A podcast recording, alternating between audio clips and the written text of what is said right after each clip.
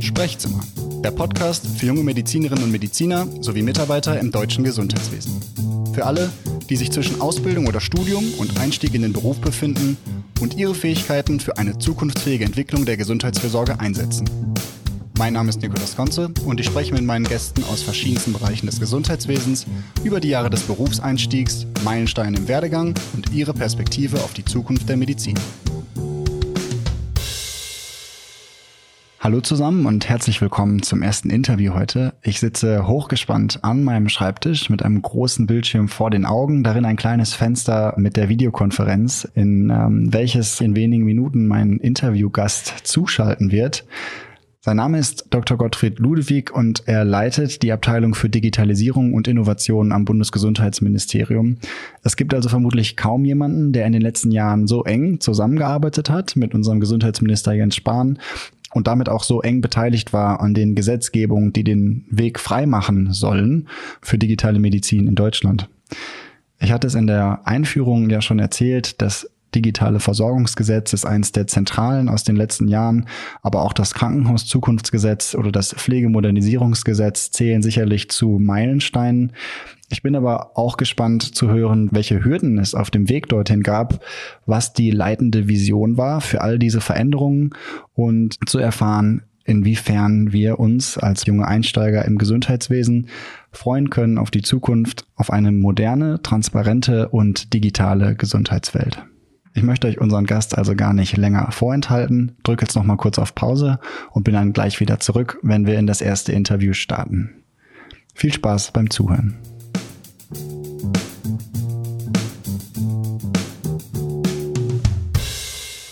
Herr Dr. Ludewig, herzlich willkommen im Sprechzimmer und vielen Dank, dass Sie sich heute die Zeit nehmen, mit uns zu sprechen. Ja, herzlichen Dank. Danke für die Einladung. Äh, Herr Ludewig, ähm, ich habe einen kleinen Einspieler, in dem wir schon erfahren haben, wer Sie sind und wo Sie arbeiten, aber nichtsdestotrotz, wenn Sie sich mit einigen wenigen Worten nochmal selbst vorstellen könnten und ganz besonders natürlich die Abteilung, die Sie im Bundesgesundheitsministerium leiten. Gottfried Ludewig, äh, gebürtiger Rheinländer, gelernter Berliner, äh, habe äh, mal VWL studiert, dann über Krankenversicherungssysteme auch promoviert, ähm, Politik, äh, Beratung gemacht, immer so ein bisschen am Spannungsfeld zwischen Wirtschaft und Politik und bin dann jetzt seit 2018 Leiter der Abteilung für Digitalisierung und Innovation, die Abteilung 5 im Bundesministerium für Gesundheit. Diese Abteilung gab es bis dahin nicht. Sie ist neu äh, im Bundesministerium geschaffen worden durch den Bundesminister Jens Spahn. Und unser Ziel besteht, glaube ich, relativ klar im Namen, Digitalisierung und Innovation im deutschen Gesundheitswesen zu fördern. Ja, und damit äh, sagen Sie es auch. Herr Spahn war da äußerst aktiv in Ihrer Amtszeit und damit äh, die der aktuellen Regierung fallen ja eine ganze Menge an Verordnungen und ähm, Entscheidungen, die äh, nicht nur zur Bewältigung der Pandemie geholfen haben, sondern eben auch Neuregelungen, die den gesetzlichen Rahmen schaffen für die Digitalisierung des deutschen Gesundheitswesens. Sie sollen den Weg freimachen für neue Versorgungsmodelle und medizinische Leistungen, die ähm, eine moderne Medizin ermöglichen, die uns also in unserem kommenden Berufsalltag sicher begleiten werden. Aus Ihrer Perspektive, was sind da die zentralen Bausteine, die Meilensteine, die erreicht wurden auf diesem Weg in den letzten Jahren? Es ist eine ganze Menge passiert, um ehrlich zu sein. Ähm, es war auch immer unser Kernpunkt und auch mein Kernpunkt hier in der Abteilung, dass wir gesagt haben, wir wollen tatsächlich Dinge konkret verändern. Das heißt, bei uns Gesetze verändern. Das Bundesgesundheitsministerium setzt den Rahmen, ja, den gesetzlichen Rahmen, was ist erlaubt, was ist verboten, was wird vergütet, was wird nicht vergütet. Ähm, und ich wollte aufhören, dass ich glaube, wir haben 20 Jahre immer Strategiepapiere und Paper geschrieben über Digitalisierung, aber eigentlich nichts verändert. Ähm, und um das vielleicht dann beispielhaft zu illustrieren, sowas wie Telemedizin, äh, als wir ins Amt gekommen sind, äh, war in Deutschland verboten, wenn ich den Patienten vorher noch nicht gesehen hatte. Es war nicht vergütet. Äh, man durfte dafür nicht werben. Äh, und es war einfach ein No-Go in der deutschen, äh, sozusagen in der deutschen Gesundheitspolitik. Äh, das haben wir aufgebrochen. Das hat uns vor der Pandemie schon geholfen. Aber in der Pandemie ist das auf, glaube ich, allein im ersten Halbjahr 2020 sind 1,4 oder 1,5 Millionen telemedizinische Sprechstunden durchgeführt worden. Das heißt, es ist wirklich auch dann natürlich auch nochmal durch Corona in der Wirklichkeit angekommen. Also ganz wesentlich das Thema Telemedizin als eine weitere Ergänzung.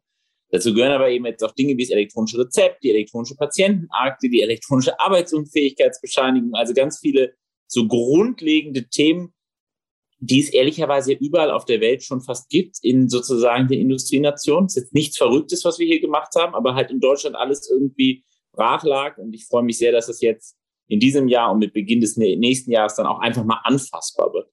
Ähm, insofern ein weiteres ganz, ganz großes Thema. Ein drittes ganz großes Thema für mich war immer das Thema, wie gehen wir mit Daten um? Daten sind die Grundlage äh, sozusagen von Fortschritt und wir alle leben heute länger und wir leben gesünder und besser, äh, weil Menschen sozusagen auch mit basierend von Daten bessere Diagnostik entwickelt haben, bessere Therapien entwickeln konnten. Und deshalb bin ich ein leidenschaftlicher Verfechter dafür, nach allen Regeln der Datensicherheit des Datenschutzes aber Daten nutzbar zu machen. Insofern haben wir das Thema Forschungsdatenzentrum sind wir angegangen, also wo wir die Abrechnungsdaten der gesetzlichen Krankenversicherung bündeln, aber auch das Thema Standardisierung von Daten, also das Thema Beitritt zu SNOMED, was dem einen oder der anderen vielleicht was sagt, äh, ähm, und die Frage von medizinischen Informationsobjekten. Wir haben so schöne Termini in der deutschen Sprache, die sehr lang sind. Also viele Dinge haben wir da, sind wir da angegangen. Äh, und natürlich, wenn ich in die Corona-Pandemie schaue, vom Divi Intensivbettenkapazitätenregister äh, zur Corona-Warn-App und andere Themen. Wir haben einfach sehr, sehr viele Projekte ähm, äh, vorangetrieben und last but not least natürlich das Thema auch App auf Rezept. Also wie gehen wir eigentlich mit diesen Anwendungen um, die äh, ganz viele Menschen heute schon nutzen, aber die eben bisher weder verschreibbar waren noch überprüft wurden. Konnten die überhaupt was oder können die eigentlich nichts? Äh, und müssten die, wenn die was können und tatsächlich einen medizinischen Nutzen haben, müssen sie da nicht auch erstattet werden. Ähm, und bevor ich jetzt noch eine halbe Stunde weiterrede und alle Dinge aufzähle, die wir in zweieinhalb, dreieinhalb Jahren hier umgesetzt haben, Sie sehen schon, es gibt ganz viele kleine und größere Schritte in ganz vielen verschiedenen Themenbereichen. Und das ist tatsächlich auch eine meiner Grundlinien oder unserer Grundlinien immer gewesen. Wir wollen in allen wesentlichen Bereichen vorankommen, weil eben agile Gesetzgebung und Digitalisierung uns eben auch so fordert, dass überall kleine Schritte nach vorne gehen und diese kleinen Schritte zusammen oder auch größeren Schritte, je nachdem in welchem Bereich, die formen dann die Form von einem Update fürs Gesundheitswesen. Ähm, äh, und das ist mir mal ganz wichtig. Es kommt kein weißer Ritter von draußen, haut auf den roten Knopf und plötzlich ist das deutsche Gesundheitswesen digitalisiert. Das ist ein Quatsch. Und es gibt auch nicht einen Zehn-Jahres-Plan, der uns sagt, wo wir im Jahr 2030 sind, sondern wir müssen halt Schritt für Schritt äh, in so einem wichtigen Bereich vorankommen. Und da haben wir eine Menge, glaube ich, gemacht. In der Zeit, als Sie im Berliner Abgeordnetenhaus tätig waren, ähm, waren auch schon Gesundheitsthemen ein Schwerpunkt Ihrer Tätigkeit, für die Sie sich eingesetzt haben. Und ich habe ein, äh, ein Zitat gefunden, wo Sie sagen, mein Ziel ist es, dass Berlin Europas Gesundheitsmetropole im Jahr 2020 wird. Ähm, ob das heute so ist, das dürfen andere beurteilen. Ich denke, es gibt große ähm, renommierte Player, die sich hier befinden und die äh, ja ein tatsächlich gutes Bild abgeben. Gab es zu dem Zeitpunkt, als Sie sich mit dem sich bildenden Team im Gesundheitsministerium zusammengesetzt haben, auch so eine Vision, wir wollen bis 2025 das Gesundheitswesen in folgende Richtung bewegen? Ich glaube, es gab das heißt, es gab die Vision und die feste Überzeugung, dass unser Ziel ist, dass das deutsche Gesundheitssystem, was bei allen Schwächen eines der besten und aus meiner Sicht auch der sozialsten Gesundheitssysteme dieser Welt ist, dass das im Jahr 2030 noch existiert. Ähm, und meine Grundsorge, und ich glaube auch die des Ministers, war immer, dass Digitalisierung hat einen sehr, in Neudeutschen, da sagt man immer, disruptiven Charakter. Ähm, und wenn dieses System, was im Kern ein Erfolgsmodell seit, seit den 1870er Jahren ist, die gesetzliche Krankenversicherung wurde mal durch Bismarck gegründet, äh, zur Absicherung tatsächlich ja der Bevölkerung. Und so lange reichte die Tradition dieses Systems und vieler Grundlagen schon zurück. Wenn dieses System sich nicht dem Thema Digitalisierung nähert, was sozusagen eine bessere Versorgung ermöglicht, dann wird es irgendwann über kurz oder lang abgelöst. Äh, und das war tatsächlich, das habe ich am Anfang ganz heftig diskutiert, weil es ja sehr, sehr viel Widerstand gibt. Das vergisst man heute manchmal noch. Äh, weil äh, ich, ich habe das immer am Anfang in den ersten Monaten immer so zusammengefasst in allen Diskussionen. Alle sagen dann immer, also ich schaue nach Amerika, ich sehe, dass Amazon PillPack kauft. Das ist ein individueller Medikamentenverpackservice, ich glaube für vier Milliarden Euro, dass die Krankenhäuser anfangen zu betreiben, andere Kooperationen eingehen. Und dann schauen mich immer alle im deutschen Gesundheitswesen an und sagen, ja, aber keiner möchte eine Amazon Krankenkasse oder Gesundheit in Deutschland. Undenkbar. Und dann war meine Gegenfrage, aber wenn Amazon mein Lungenkarzinom wahrscheinlicher besser behandeln, meine Überlebenswahrscheinlichkeit verdoppelt, wenn sie ich mich von ihnen mit deren Datenkenntnis behandeln lasse oder sogar heilen kann, glauben wir dann immer noch, dass ein demokratisch legitimiertes System eine Amazon Krankenkasse nicht auf den Markt zulassen wird. Und weil ich das nicht möchte, ich möchte nicht, dass Tech-Konzerne in einem im Gesundheitssystem an die zentrale Steuerungsfunktion kommen, sollen Fortschritt bringen sollen, alles Mögliche entwickeln, aber nicht die zentrale Steuerungseinheit. Deshalb brauchen wir den Fortschritt im bestehenden System. Weil ich möchte, dass es im bestehenden, auch staatlich regulierten, nicht nach Gewinnmaximierung operierenden System geschieht. Aber die Strategie, den Kopf in den Sand zu stecken und zu sagen, na, diese Digitalisierung geht am deutschen Gesundheitswesen vorbei, wie wir es im Kern seit Ulla Schmidt für 20 Jahre gemacht haben in diesem Land. Dieser Weg ist ein brutaler Holzweg. Und ich kann es auch jetzt nochmal zusammenfassen. Ich glaube, wir haben wahnsinnig viel gemacht. Also, Sie erlauben mir, ich bin ein bisschen vielleicht gebeizt. Wir haben sicherlich mehr gemacht in dreieinhalb Jahren, wahrscheinlich als in 20 Jahren davor dafür. Und viele sagen jetzt zu viel zu mir, das war aber so schnell, jetzt müssen wir mal wieder langsam werden, das ist alles und so. Quatsch. Wenn wir wollen, dass dieses System weiter bessere, gute Medizin bringt, müssen wir genau die Geschwindigkeit halten. Wir sind erst am Anfang. Wir haben auch noch gar nicht alles perfekt gemacht. Doch Quatsch. Digitalisierung ist in weiten Teilen noch gar nicht angekommen. Wir sind voll am Anfang. Wir holen gerade auf. Ähm, äh, und das wäre eigentlich immer nur mein Petitum für die nächsten Monate und Jahre. Ich, ich und wir möchten hier, dass das gute deutsche Gesundheitssystem, was, um ein Beispiel zu bringen, weil ja auch viele hören, die es kennen, zum Beispiel auch den Beitragssatz nicht nach meinem individuellen Risiko bemisst, anders als in anderen Systemen, und deshalb aus meiner Sicht super auch für Digitalisierung geeignet ist, weil es eben diese Downsides nicht nimmt, so nach dem Motto, ich tracke deinen Lebensstil und dann sage ich dir, wie viel du bezahlen musst, dass dieses solidarische, gute Gesundheitssystem auch im Jahr 2030 eine der besten Systeme ist und das bedeutet eine der besten Medizin für die Bürgerinnen und Bürger dieses Landes anbietet. Und das war die Vision 2018. Sie bringen nicht nur die Relevanz auf den Punkt dieser Themen, sondern auch die Geschwindigkeit, mit der sie vorangehen. Disruptive Transformation. Und was sie eben auch kennzeichnen, ist genau, was ähm, ich glaube, jedem in seinem Alltag begegnet, dass im Gesundheitswesen ja wahnsinnig viele Akteure beteiligt sind. Es sind die Ärztinnen und Ärzte, es sind die Pflegekräfte, es sind Psycho- und Physiotherapeuten, Logopäden, um nur einige zu nennen. Es gibt den klinischen und den ambulanten Sektor und dann gibt es noch wahnsinnig viele Organisationen, einige der wichtigsten, die Krankenkassen, die da auch noch mitspielen. Wie kann es gelingen, für diese Themen, die sich so schnell verändern und die so anders sind äh, zu dem Alltag, den wir gewohnt waren in den letzten 20 Jahren, wie kann es gelingen, alle Akteure hier mitzunehmen und zu überzeugen davon, dass wir auf dem richtigen Weg sind? Ja, ich glaube, es ist immer eine Mischung. Also ich das Beste ist, Menschen zu überzeugen, wenn es einen Nutzen hat ich nutze dieses komische Gerät, also ja, ein Podcast, ich muss es ja erkennen, ich halte gerade ein iPhone in mir. So, ich nutze dieses komische Gerät so häufig, doch nur weil es Applikationen anbietet, die mir zum Beispiel erklären, wie komme ich von A nach B auf dem schnellsten Weg. So. Und das hat sich relativ schnell rumgesprochen, ja. Der ADAC-Atlas ist ein bisschen ins Hintertreffen geraten, seitdem es diese Applikationen gibt.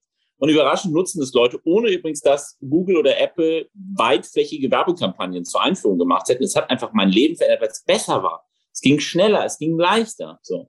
Äh, und das, das könnte ich in 100 Beispielen bringen bei Digitalisierung. Das heißt, Digitalisierung muss etwas besser machen.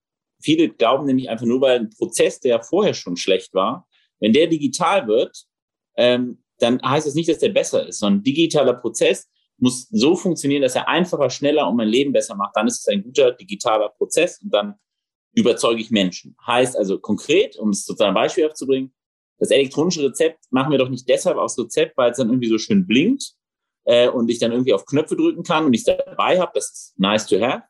Aber der wirklich medizinische Wert liegt doch darin, hey, ich kann plötzlich sehen, ob ich ein Medikament, was ich over the counter, also ohne Rezept gekauft habe möglicherweise und ein Rezept, was mir ein Arzt gegeben hat und ein anderes Medikament, ob sich diese Medikamente vertragen oder ob ich plötzlich Nebenwirkungen habe, die ich gar nicht einge ein, eingeplant habe.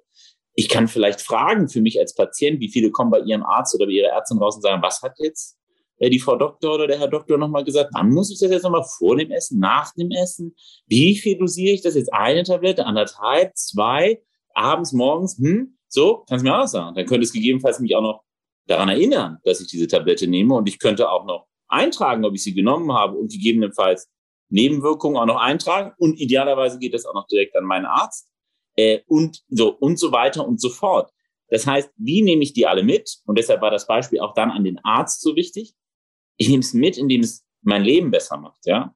Ähm, und ich war letztens bei einem Arzt hier in Berlin, als am 1. Juli hat ja der Rollout der elektronischen Patientenakte und der Anschluss der Arztpraxen begonnen. Und dann war ich bei einem Arzt mit sozusagen einer Patientin auch, bei denen das halt sozusagen auch tatsächlich ja funktioniert. Und der hat halt gesagt, hat halt viele Diabetespatienten und die hat dann sozusagen auch noch direkt die Daten, also sozusagen von der App, die überraschenderweise auch noch zugelassen war.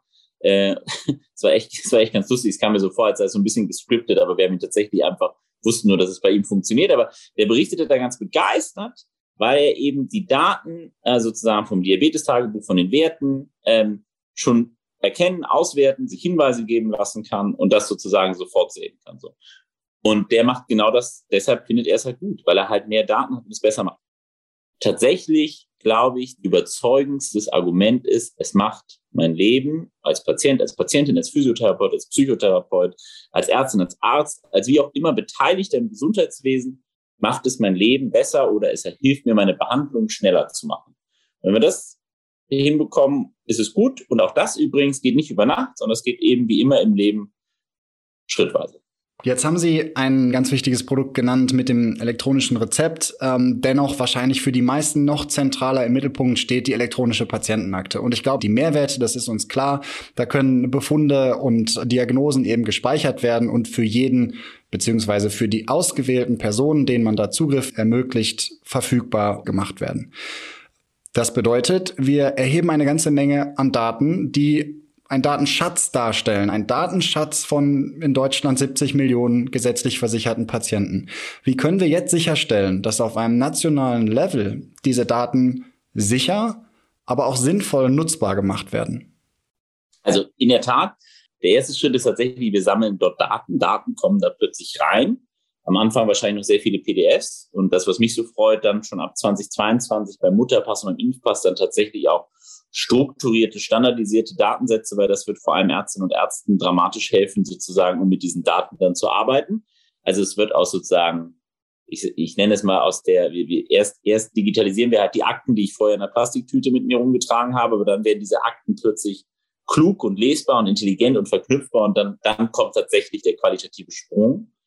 Ähm, und unser Weg ist tatsächlich, dass wir eben dieses Forschungsdatenzentrum äh, aufgebaut haben und aufbauen, ähm, äh, beim Bundesinstitut für Arzneimittel und Medizinprodukte, äh, BfArM, und dort sozusagen erst starten mit den Abrechnungsdaten, also alle Abrechnungsdaten, die übrigens auch schon nicht ganz uninteressant sind, äh, von gesetzlichen Krankenkassen werden da gelagert.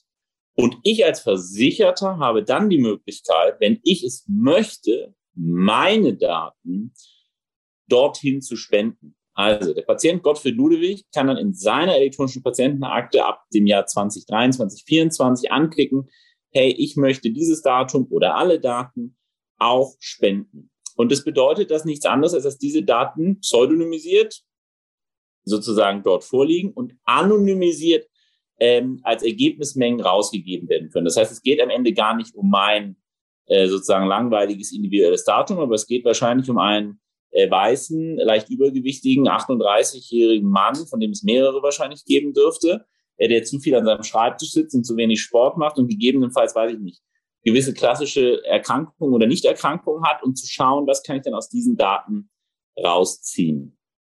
Und vielleicht um das zu erklären, warum ein Forschungsdatenzentrum? Weil ich glaube, dass das unser europäischer Weg ist. Also ich finde, unser europäischer Weg muss sein, wir müssen Daten zugreifbar machen, öffnen, weil das der Fortschritt der Medizin ist. Aber mein Weg ist nicht der chinesische, wo sozusagen die Datenhoheit beim zentralen Staat liegt und der eh alles weiß. Und mein Bild ist auch, aber auch nicht der amerikanische, wo Daten deshalb wertvoll sind, weil ich sie schon besitze, wo es Firmen gibt, die, wo eine Patientenakte einen Preis hat. Also ich kann eine äh, amerikanische Patientenakte für 250 Dollar im Durchschnitt kaufen ähm, und ziehe mir dann die Daten und ich besitze sie und mein Geschäftsmodell ist, ich verkaufe diese Daten.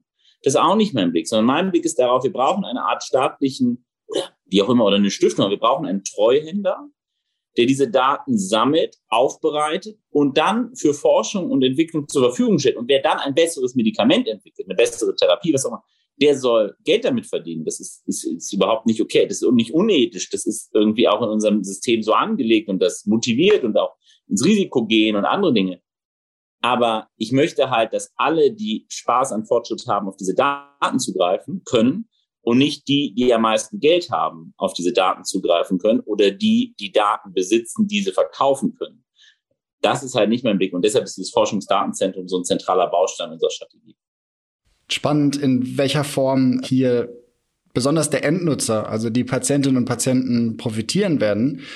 Für unsere Zuhörerinnen und Zuhörer natürlich ganz spannend zu verstehen, wie verändert das die Arbeitswelt und das Arbeitsumfeld von jungen Menschen, die jetzt im Gesundheitswesen ihre Berufslaufbahn beginnen? Ich glaube, am Anfang verändert es unser Leben gar nicht so groß. Also, weil es gibt irgendwo, ich weiß gar nicht, wer das gesagt hat, irgendein kluger Mensch hat mal gesagt, wir überschätzen die Veränderung der kommenden zwei Jahre und wir unterschätzen die Veränderung der kommenden vier bis fünf Jahre. Und ich finde, da liegt sehr viel Wahres drin.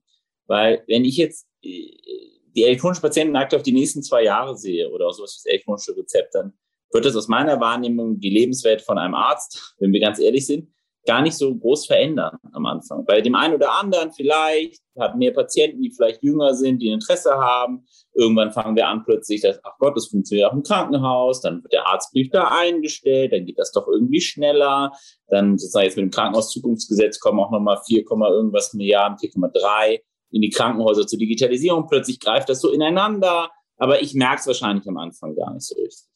Ich glaube aber, in fünf Jahren wenn ich jetzt sozusagen auf das Jahr 25, 26 schaue, werden wir eine Debatte haben, wo die Frage ist, wenn ich nicht die Daten der elektronischen Patientenakte angeschaut und zumindest gewisse Schlagworte mir durchgesucht habe, sie ist ja auch durchsuchbar, sortierbar, wäre das dann nicht, jetzt, ich will das gar nicht jetzt, ich bin ja kein Jurist, ich bin einfacher Volkswirt, aber ist das dann noch adäquates medizinisches Handeln? Oder ist das dann eine Art Kunstfehler?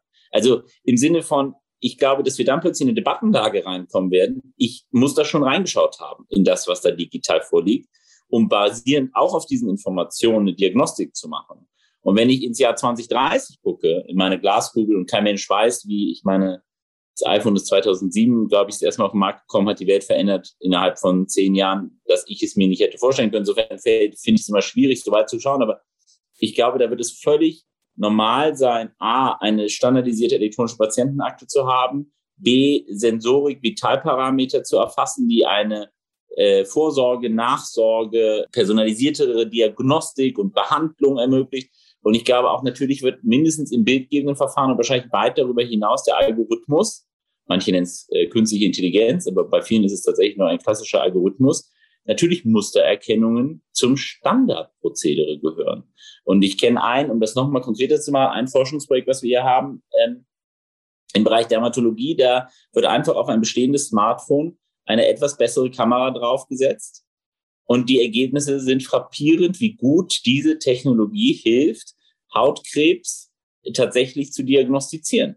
Und es wird natürlich jetzt bei Dermatologen das Leben, glaube ich, schon dramatisch verändern und übrigens auch dramatisch verbessern, weil ich halt, ich sag mal, noch eine Zweitmeinung habe neben meiner eigenen, die mir da hilft. Nachdem wir von diesen verschiedenen Perspektiven, Facetten erfahren haben, die sich im großen oder auf, auf hohem Level auf ein Gesundheitswesen betrachtet ergeben, aber auch im Kleinen, in der einzelnen Interaktion zwischen medizinisch tätigen Personen und ähm, dem Patient. Was können Sie uns zum Abschluss dieses Interviews, was können Sie uns eigentlich mit auf den Weg geben für eine beginnende Laufbahn, äh, ein beginnendes Berufsleben in der Medizin des 21. Jahrhunderts? Haben Sie Freude an Veränderung? Aber ich glaube, das muss ich den Medizinern gar nicht so häufig sagen. Ich würde mir noch wünschen, dass wir auch die Ausbildung bei Medizinerinnen und Medizinern wirklich verändern, weil ich wünsche mir, dass wir mehr Hilfestellung auch geben, sich damit auseinanderzusetzen und das zu lernen aber, aber freuen Sie sich drauf und bleiben Sie neugierig, weil das ist der Wesen des ganzen Lebens und wir leben in einem Jahrhundert, was so viele neue Dinge mitbringt und ich vergleiche es häufig zu von vor 100, 150 Jahren, wo so viele bahnbrechende Entwicklungen, eine oh Gott, wir bestehen aus Zellen, ja, was machen, und jetzt sind wir plötzlich dabei, was passiert eigentlich genau in diesen Zellen? Jetzt sind wir plötzlich dabei, tatsächlich individuell sehen zu können, welches Medikament könnte wirken, welches nicht. Wir werden wahrscheinlich in der Lage sein, diese viel preisgünstiger auch herzustellen für ein Individuum. Das Beste kommt noch. Freuen Sie sich drauf. Ein fantastisches Statement. Herr Dr. Ludewig, ich bedanke mich ganz herzlich nochmals, dass Sie sich die Zeit genommen haben und für die vielen Einblicke, die wir erhalten durften. Sehr gerne, hat viel Freude gemacht, Herr Dr. Konze. Viel Freude noch.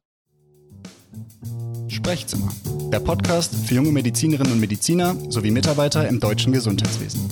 Für alle, die sich zwischen Ausbildung oder Studium und Einstieg in den Beruf befinden und ihre Fähigkeiten für eine zukunftsfähige Entwicklung der Gesundheitsfürsorge einsetzen. Mein Name ist Nikolaus Konze und ich spreche mit meinen Gästen aus verschiedensten Bereichen des Gesundheitswesens über die Jahre des Berufseinstiegs, Meilensteine im Werdegang und ihre Perspektive auf die Zukunft der Medizin.